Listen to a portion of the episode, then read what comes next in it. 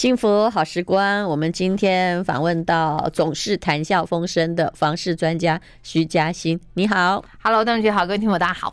我告诉你，这本书其实并不是那个出版社推荐给我们，是有一天我在书局看到的，叫买一间会赚钱的房子。嗯，哎呀，荣幸之至，所以竟然后后来才发现你也是台大 EMBA 的学妹，是就很高兴我可以跟这么优秀的学姐成为校友。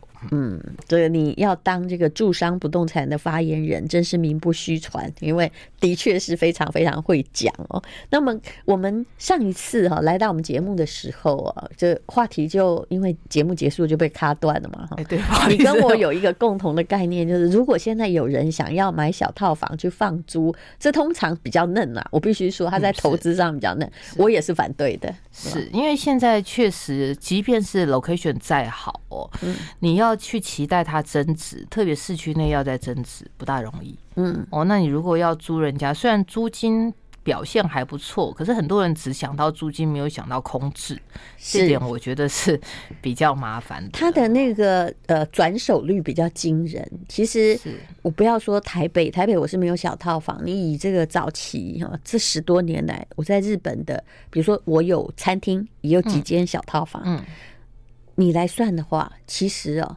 以十年的报酬率啊，那个餐厅一定比小套房高。虽然用每个月来看，小套房比较高，是问题就出在你讲的地方。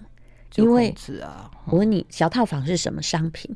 它是属于你有钱的时候一定会离开它的商品。哎，是这样 没错，我这样讲就很清楚了。是是是。那所以呢，你的房客就会一换再换。租给学生的话，他们也可能就是一会把你搞乱七八糟，然后。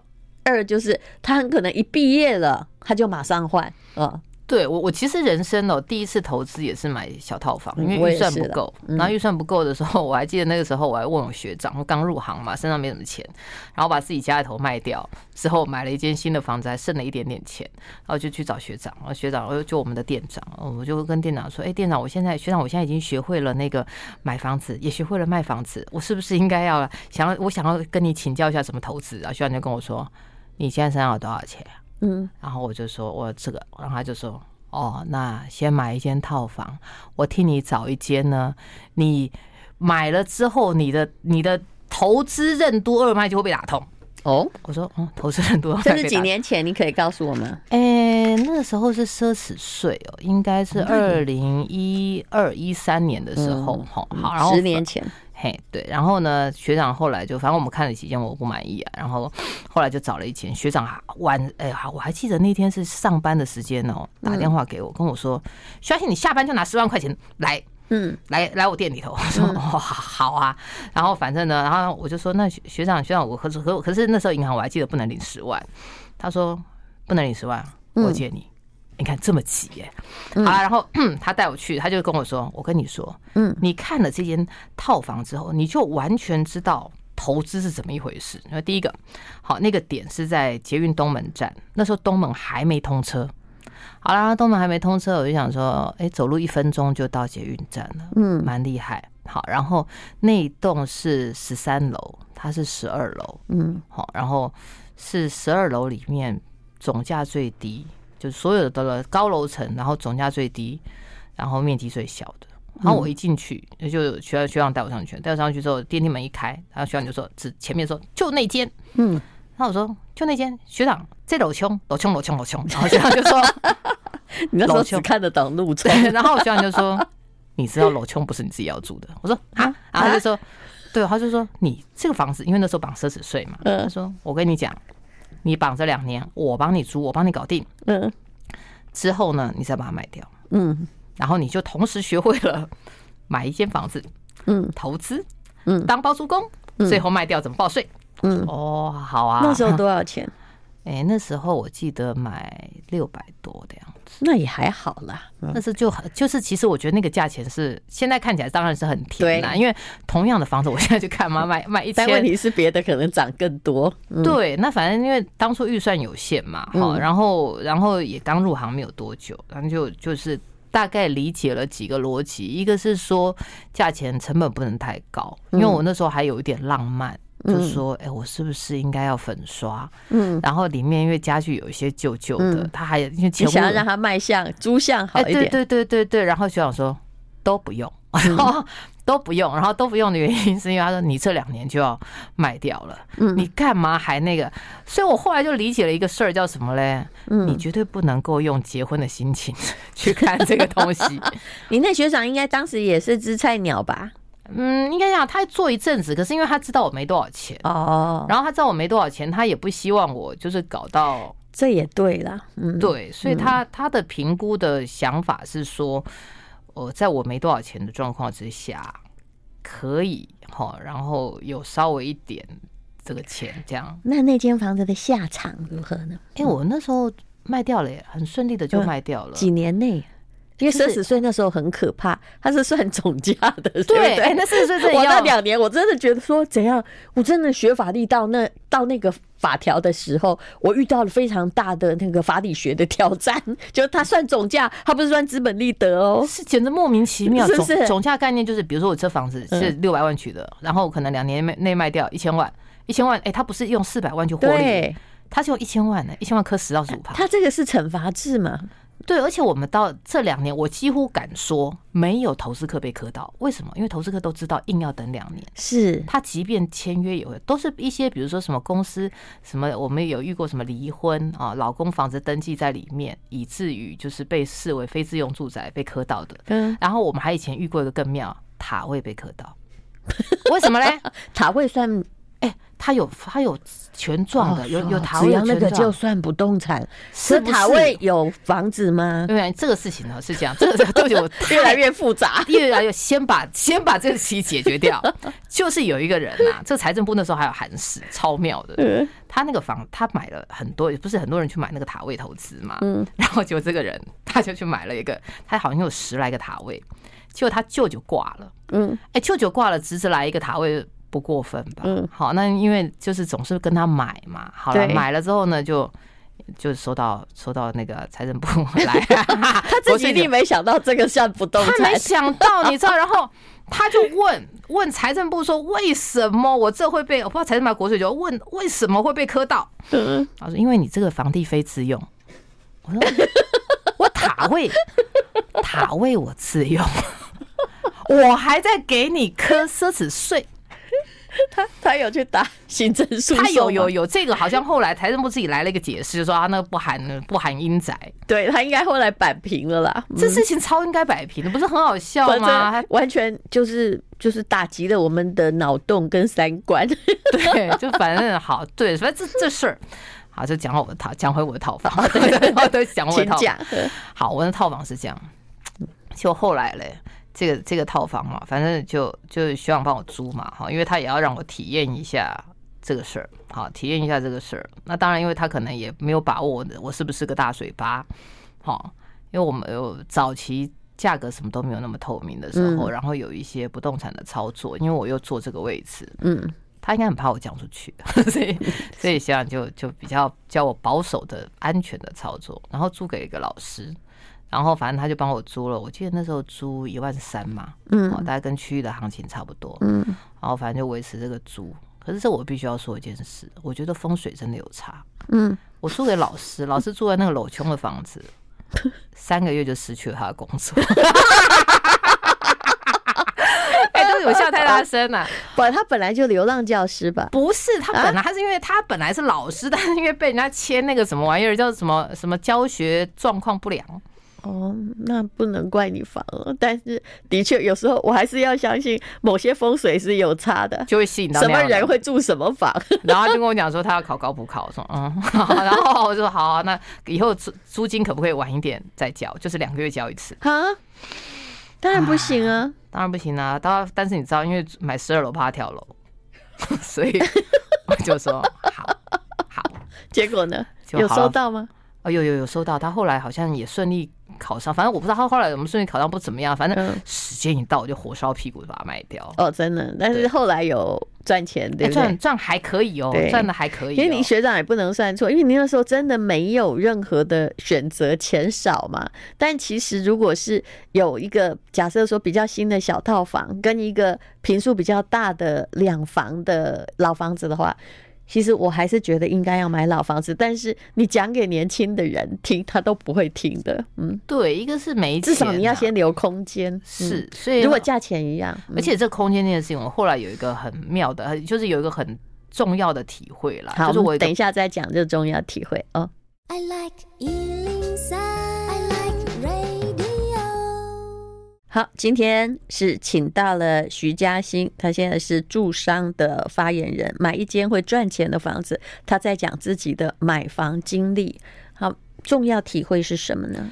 我重要体会就是说，像刚刚戴柔姐提到的留空间这件事，嗯，那因为我我们其实我我以前住我没有住过套房了，我比较、嗯、因为我我自己就台北人，然后所以我们也不会在外面租房子，就住在家里头，嗯。那后来我有一个朋友，他就跟我说，他是结了婚之后，然后想要搬离婆家，所以他就跟她老公去租了一间小套房。嗯，他租了这间小套房之后，他后来有一个人生很重要的体会，他就搬回家了。嗯，他说：“哦，因为我的朋朋友的脾气是比较比较强一点，嗯，所以夫妻俩常常冷战。嗯，小套房最痛苦的事情就是你吵架的时候。”无处可逃。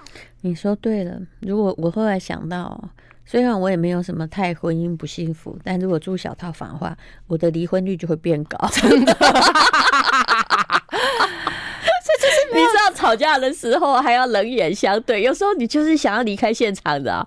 不是吵架，就是这时候不对盘。那如果一定要在同一个空间里面，就只有那张床，其实你不会太开心的。你需要有一些空间的余裕，好歹有一个小小的储藏室可以躲也好。而且你知道，我小时候还离家出，我以前离家出走过。我跟你说，女生要离家出走真的很难呐。为什么要这样说嘞？你知道，女生要离家出走，第一个，你晚上会没地方去。可以去住饭店，但要有钱。嗯，饭店要很多钱的饭店，他才会收你。为什么？因为他怕你，就是如果你又是哭丧，又是的满脸泪痕，对，那个饭店的一定不会让你去 check in 的。你再多钱，他都不会让你进去，他怕烧炭或干嘛一类的，所以就可能就有流落街头。我那次跟家里头就反正就吵架，然后吵架之后，然后我就就愤而要出去，出去之后，哎，先去看个电影，嗯，看完电影才。十二点半，因为很悲伤，然后我想说那干嘛抓脚好了，然后就想就去抓个脚，弄一弄。以前还有 SPA 可以过夜的？对，女子三温暖现在台北只剩一家了，二十四小时。原来还有研究，对对对对对，就在中广附近。好，因为自从上次离家出走之后，发现真的无处可去，然后想说要去住饭店，哎，被拒收哦。嗯，你太晚去了。对，你如果通过网络订房，他就没办法拒收。对哈，我提醒你，哦，是这个妙招。对，后来我就鼻子摸摸就回家，我家之后门一打开就说：“哎，你回来了。”就很弱啊，你知道？对对，嗯，对，所以所以这个我们也是也是在聊，就是说，哎，怎么会？而且因为那间房子不是你的，所以你才必须离家出走，对吧？哎，但是我也有付钱呐。哦，你看，对我一直一直建议，不管怎样哦。就是如果你有付钱的，一定要有你登记的份，管他什么法律，就是你看，就是还没有讲起来理直气壮，还没做这一行的时候，对哦，好。好，反正就现在什么都懂了，变成了一个很难搞的人。对，所以所以你说以投资买卖房屋的这个这个逻辑上面来说的话，就是确实像淡如姐讲的啦，留一点空间，嗯，然后有一些房子，因为这几年建商就盖一些小宅。嗯，有些小宅真的很怪，嗯。嗯，然后我自己会觉得真的很小，嗯，对，然后真的很小，还会做很奇怪的小收纳，我不知道各位有没有看过，嗯，就是那个小收纳，它怎么做夹层哈，然后夹层的时候，它不是楼梯，每个楼梯都做一个抽屉，是。很漂亮，对不对？嗯，但是你会发现。他搞什么？他放不进去任何东西。没有，我觉得他那个夹层还真的蛮妙。说什么三米六的，我曾经去看过，陪朋友看过一个房子。哎、欸，我的身高啊是很不高哎、欸，我连到他的二楼睡觉的地方，我都还要弓着我的腰。那你们怎么办呢、啊？是真的是。你觉得这样会幸福吗？嗯，是就是可能没有办法，需要换配偶。对。对，所以所以你说从这些这些角度上面来看呢，哦，约莫大概就会知道说，哦，房子到最后还是要给人住的，嗯，好，那只是说我们在过去的这个波段里面，上次我们聊到从化区嘛，嗯，好，然后聊到呃买房子的一些逻辑，我这几年的一个感觉是说观察啦，嗯，最终还是房子回归到人这件事情。好，那我们来谈一。个事情，也就是在你的书中有提到，这本书叫《买一间会赚钱的房子》，轨道经济，嗯，就是哎，捷运旁边哦，大家都觉得应该是不败法则，基本上是的，但是也有一些会出问题，嗯，对，因为你知道，虽然叫轨道哈，但是你知道有车才有的那个轨道才是会赚钱的，嗯，你知道没有车的时候，哦，对，就是另外一种轨道。好，那我我们这样说，对不起，请问没有车是什么轨道？也是轨道啊，就是，对，有没有在讲鬼 ghost 的？我们是在讲，对，就是有固定的车啦。对，有。我说真的，公车不算，因为他要来不来。嗯，对，而且但没有更糟。对，所以，所以我们讲几个轨道的事情了哈。第一个是说，呃，轨道它的时机蛮重要的。嗯，它通车的时间。嗯，好，比如说像我们现在在讲，呃，几个台北市的轨道，真的赚最多钱的轨道，嗯，板南线，嗯，然后淡水的红线，嗯，因为它那个可能影响了不止一个轨道，嗯，对，那如果你要挑轨道，你尽量挑运量比较大的轨道，嗯，那运量比较大的轨道，一个是你四通八达方便。嗯，然后第二个的话是说，他比较能够雨露均沾。嗯，因为当初他在设轨道的时候，他就已经是一个有规划过、有做市调过，嗯，知道说哦，这个地方，呃，可能真的需要这么大的运量，嗯，所以你就可以，或者是这么这个地方虽然现在不毛之地，但是还有一些地可以盖。建商呢，在这里角力，可能将来会有比较大的运量。是的，所以是这个这个概念。那但是如果说有些地方盖了轻轨哈，那以前我我们在讲轻轨，可能大家比较没什么概念。可是现在陆陆续续，比如说如果有去高雄哈，高雄轻轨通了，然后安坑，嗯啊淡海，嗯，那这几个轻轨，你大概就可以感受到它跟捷运。是的确有点不一样，嗯，对，那它能够带动房价的那个效应跟中长期的效果，嗯，这个你约莫就可以评估的出来。嗯，好，我们等一下再来访问徐嘉欣来谈呢，买一间会赚钱的房子。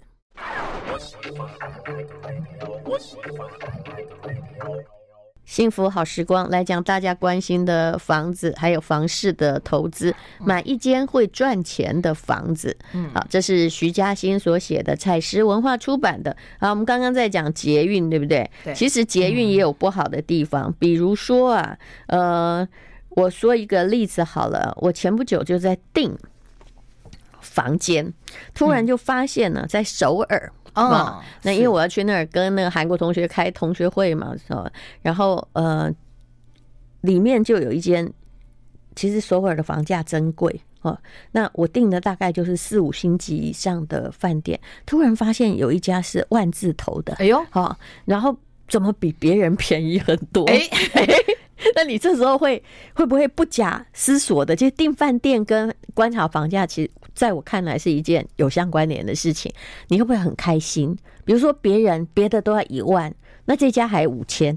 嗯，我这几年的经验是，低于市价非常多。若非有故事，就是有事故。是，对。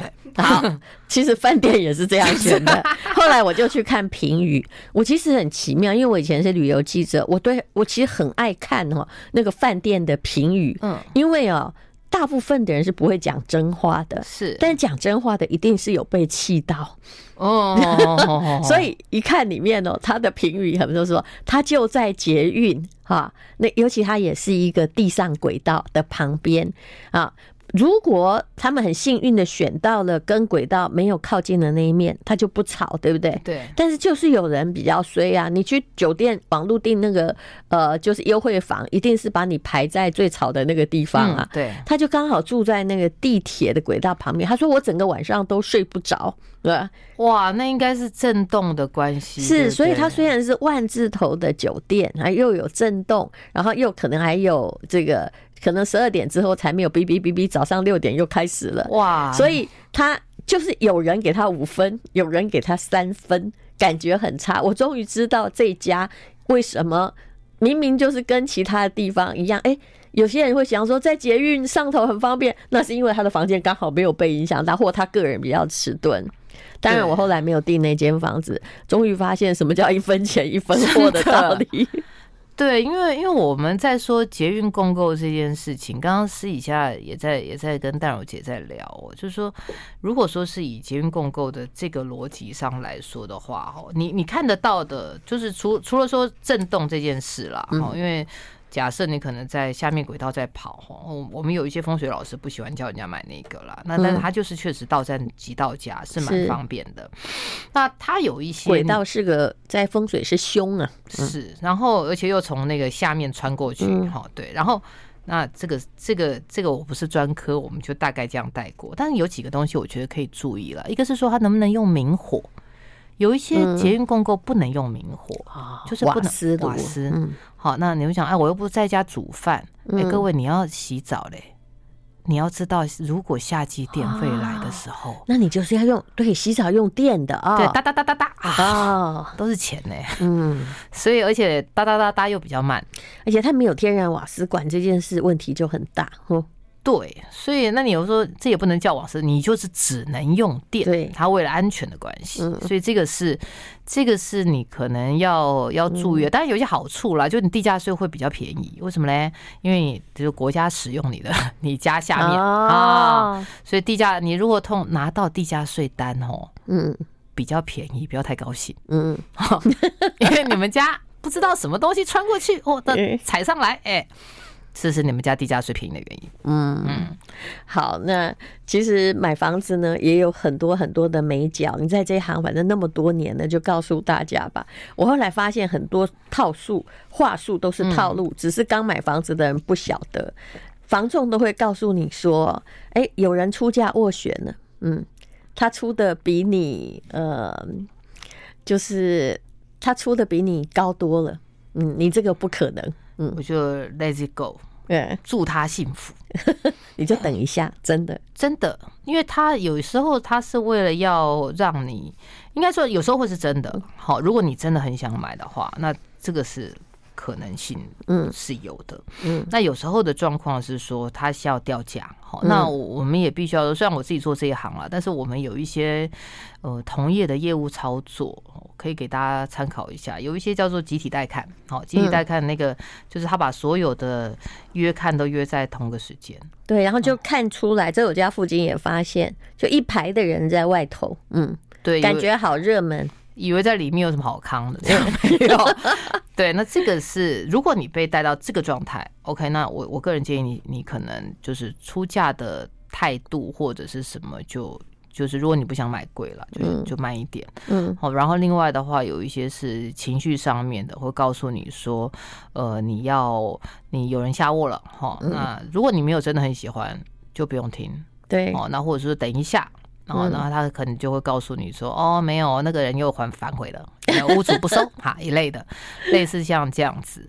那那另外还有一种就是见面谈，哦，见面谈就淡如姐一定有遇过。我朋友那时候就问我说：见面谈要注意什么？我说你一定要吃饱。” 因为他会跟你熬，让你在那里熬很久。我我听过同业有一个超妙的，从我七点吧，他那时候跟我讲说，他就去找了我，不是我们公司，就找了我们某一间同业的那个啊晚上，他说晚上我吃完下了班之后，我就要去见面谈了，我要注意什么事？我说你见面谈约几点？他说约七点呢。我说七点先吃饭。他说为什么要先吃饭？我想说反正见面谈谈完之后就半个小时一个小时，我八点就可以去吃一顿好的，啊，房子买到。如果你够坚决，你的确可以甩人就走。是，嗯。然后我就跟他说：“你听我的，嗯，先吃饭，嗯，如果可以叫一杯真奶。”半糖或全糖，干脆带鸡精好了嘛。对，类似像这样。我刚刚那一拖货到两点呐，然后到底有没有谈成？为什么要谈那么久？我有时候我这样说，有时候因为你们见面谈都会在不同的房间谈呐，嗯。啊，然后切来切去，切来切去嘛，弄弄弄弄弄弄到后来就有的会让那个屋主跟那个买家见面呢，要看。我我我们我必须要说，有些人的个性是真的有问题，嗯，有一些卖方个性有问题，是。对，然后有些卖方，呃，他我们同学听到我在骂卖方，一定很爽。因 为我们以前有一些卖方真的很妙哦，他比如说他会有一些坚持，房子都卖掉了，嗯，他会说，我希望找来的买方是我前面那个鱼池不准给我挖，你房子都卖掉了，你对你为什么要有这样坚持？不过这我在日本遇到很多啦，就明明同样价格，他说他不卖给外国人。嗯，对，然后就是我说你还管我国籍，还来歧视哎，你是。然后我那个朋友就，我我那那那那那套超妙，那套就是后来成交，然后就有一个很诚心的老实人就说，你放心，我一定不会拆你的啊鱼池的，这不是你的，但是变我的啊。买完之后第三天就拆掉了。这也还蛮聪明的，好不好？就是一把火啊！所以这个这个这个，你可以把鱼带走啊，真的很怪哎。哦，说到鱼池，我忍不住要讲，我跟你讲，各位，如果你家哈，因为我之前有个朋友就这样，他们家的那个，他们家是买在那个那个就是十哎十三楼的十三楼，嗯，建商让他们用楼用顶楼，就是用那个分管协议签顶楼给他们用，然后他老爸就是就就在顶楼装了一个鱼池，养锦鲤。然后我就跟他说，结果他就因为他为什么打，我为什么知道这事？因为他打给我说，哎，我爸问说那房子为什么哈一买来一年就漏水？我说你们楼上干了什么事？他说我爸在上面装水池养了锦鲤。我说你知道水很重吗？对对，所以他就是整个压下来，然后就就就他们楼下他们家就自己自己渗水了。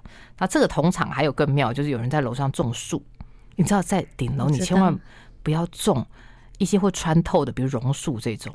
我花过这个钱，不是我种的，是鸟把它衔来的。妈、哦，那恐怖！你真的不知道啊？这不知道啊，因为你没有去顶楼。但是我那时候我我一个工作室在顶楼。对，因为就是你，它鸟嘛，现在那个大人是那个凤凤嘛，鸟就是吃了一棵榕树的果子，对，掉下去榕树就发芽，然后那个榕树那个穿透力唰这样，对，它就会让人家漏水。是，而且我还听过更厉害的，大家可能很少听到。你看到东华南路什么路的那个林荫很漂亮，对不对？对，那是樟树。嗯，你有没有想过那些行道树？嗯，你这路边马路第一排行道树会穿街过巷，插到你家地基里头去。所以很多的树后来被修剪掉。我有去问那施工单位说：“这么漂亮，为什么要剪？”他说：“没有，他地下已经破坏他的水管或有的没的。”对，所以这个都是我们很多人喜欢跟大自然为伍了，然后就就就会有这些意料之外的事情。哎，怎么会从见面谈？好，我们待会儿再聊。不会，我觉得很有趣啊，这些都是实战经验。I like 今天是徐嘉欣买一间会赚钱的房子。很多年来，他都在业界工作，看过了各式各样的众生相。刚刚讲到，有的卖方真的很难搞，就是他很爱一个东西，但他要搬家了，他命令你不要搬走。但这时候哈，要不要答应是你的事情了，除非你太有良知，信守承诺的话，否则我觉得这个叫做其实他无权过问了。嗯。还有一种状况是在周旋的时候，我觉得你要更，这时候就可以看出你的个性，就决策果不果决。嗯，我有一次买一个办公室，我其实都是派，因为公司都很忙，就只好请公司里面年纪最大的那一位阿姨，去里面，因为都已经跟中介说好了嘛。比如说现在是两千万，就这样子，已经都讲好。到了要签约的那一天，这卖方就地起价哎，我，土匪啊！你没遇过吗？这一定有啊！有有。来，那你讲你的例子。结果他那时候就就地起家，他也没有多要多少钱，可能要多要个十万八万，就这样说我们是很赔啊，我们什么什么东西。然后后来他讲完之后，那时候我在忙，所以他没有打给我，因为他不是真正的。其实我有时候觉得说，不要派那个真正有决定权的人去也是挺好的。是，他就。就在那儿被关了两个钟头，然后后来因为我在工作嘛，等接他的电话的时候，我说，你不会走吗？我跟你讲，我可以换房子买。他说没关系，现在已经搞定了，因为我一直找不到你，所以就是原来的价格。这什么态度啊？这是一个办法啊。但是我我我先跟各位讲，我说你以后都不用来找我，我出了这样多一块钱吗？走人。哦，对，这样很棒。嗯，对。但我我我先我先补充一个事儿，就是哈，诶，如果听众朋友你买房子遇到不让你走，嗯的时候，你用一个大绝招。嗯，他就让你走了。嗯，报警。对，我也觉得这是可以的。我真的可以看过有一个人呢，就像你刚刚讲的，他是他这个人可能是可怜的卖方了，他一直在那边等，结果买方都不来。哦，你知道吗？啊，他就在那个。就现在的房屋公司不是都有一间一间的房间吗？对，他就是在那里跟售后货人员发脾气，然后两两三个人出来拦他说：“再等一下，什么交通困难？”其实是有的时候是故意让你等的。对，所以如果说你真的觉得等的太不合理了，比如说跟你约十点，就妨害自由，的确可以报警，对，就是可以报警呢。对，那你只要报了警，他就让你走了，别怕，嗯、好吧？他也不可能。这是我最常听到的这件事情，因为很多人都不知道怎么办。但是我们这样就是对，虽然对不起警察先生，但是这是个绝对行得通的方法。他不让你走是妨害自由，哎，这是刑法的罪嫌，哎，是的，跟跟那个绑架也差不多。对啊，只是没有取材。所以今天戴尔觉都这样讲了，我们应该这是史上第一次有人建议大家就是被关起来报警吧？对，对不对？所以有些人会说：“哎呀，这个价格是因为他把我关在那里，我又饿又。”渴又想上厕所，所以我只好答应。的的确啊，有些人会利用你的软弱之处。嗯，对。但是你只要电话一拿起来，拨完一一九要按送出的时候，嗯。他就说他错了，对，就马上一走。是，对，你关人家，你好歹给个真奶或便当嘛，怎么这样呢？好，就跟他讲这个事情。然后你刚刚讲到，你的刚刚刚刚戴荣姐提到那个那个卖方或者是卖方或者坐地加价这件事情呢，其实卖方我们有遇过，嗯，那有遇过就是说他他就是说觉得他卖便宜了。收了斡旋，嗯，然后回去，后来才看实价登录，哎，隔壁又登了一间比我贵，嗯，对，然后想一想，就是又要再调价，嗯，好，那时候中介也很为难，嗯，为难的话，有时候就乔乔乔乔半天谈谈不拢，那当然这个时间建议大家建议大家走啦，嗯，然后买方的话，多数会是比较贪便宜的，会买方会要东西，嗯，啊，我听过有个我有个朋友真的是，就是呃。他遇到一个我觉得还蛮厉害的买房，嗯，因为我那朋友心比较软，然后他那时候卖他的房，他其实已经赔售了，嗯，可是他所有的家具都是用非常好的家具，家电也是，嗯，然后就就买方看完那个房子之后，他是一对年纪比较长的的老夫妇，嗯，然后到最后见面谈的时候，已经价钱讲好了，然后他本来要把冷气家具什么全部都带走，嗯，老夫妇带了他们。不大方便的孩子来，嗯，然后说这个，我觉得你我们有点想要留下这些东西，不知道可不可以？嗯，然后他看了一看老夫妇，看了一看那个小朋友，然后看了一看家具，就全留。我也是这种人呢，大概三十万吧，嗯，全留。因为我会觉得说，老实说，你如果搬去一个新的地方。你可能也会重新装潢，有个 style 吧？是，那不如给人家方便，对不对？连点冷气都拆，那就有点没天良。哎，我以前遇过，除非是老冷气。我以前遇过冷气拆，那超夸张。那时候到后来，我们在契约上面都建议你连品牌都要写啊。他怎么样？拆掉换品牌吗？对，这样划不来吧？就是不爽哦。交易的过程里面，让对方不要嫌得太过分，踩得太底，对方就就可以俩工。我们以前有看过，就是他就是弄到卖方不爽，嗯，然后卖方就现场是大金的冷气，嗯，然后就把它变成 H 牌，嗯，找了，其实这样没有比较深，你知道吗？他就是爽啊，就你如果把那个就算很好冷气旧换新，你真的没有比较深，对，但他就是那样。我还有遇过更夸张，他要拆马桶。啊，我说拆马桶。不行，这个后来一定他会违反合约的。嗯，对，这后来是我去，我去，我去瞧，因为我朋友跟他另外我我说你你不要去拆那个，我就劝那个卖方说你不要拆那个马桶，因为拆了第一个你没地方装，是啊，因为马桶哦，马桶我后来不要为情绪做这些无聊的事情。这世界上是不是充满了莫名其妙的情绪？当如果你的情绪哈，你费工又去做那个无效投资的话，这叫那种情绪的无效投资，请你不要做。嗯，对，省点力，省点钱。拆马桶各位没听过？对对，因为其实马桶的那个那个距离是看那个洞，嗯，跟墙壁的距离，嗯，有时候你那个洞跟墙壁。的距离不一样，你拆去你家不一定能用。妈妈真的不能用，你放心，从来没有马桶拆走可以用的，几乎没有。拆只是要破坏它，除非你是什么以前那种黄金马桶，有没有？嗯，对，那就算了，拆开当零件买。好，我们待会儿再聊。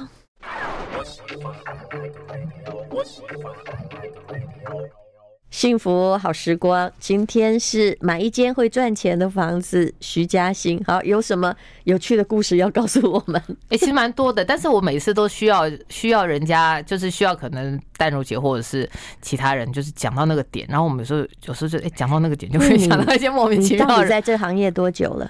哎，十七年。对呀、啊，所以你举手来说都是故事啊，就跟我们曾经在讨论写作题材一样。嗯，我觉得四十年嘞、欸。我举手来说，也都是故事呀。不要这样说，你六岁就入行了，可能还大个一些哦。哦，大概八岁左右，小二。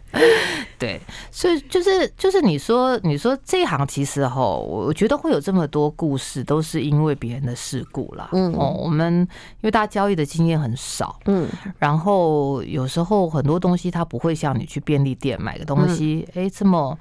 这么的，就是平日常，然后你可以在里面学习到一些经验，然后应用在你后续的交易里面。因为不动产本身它的个别性就会比较大一些，嗯，哦，所以可能你用的在 A，那可能用在 B 上面就比较没有那样子的适合。再加上时代会变了，是，嗯，所以你说要有很多故事，其实我们现在身边还是不停的在发生很多很有趣的事情。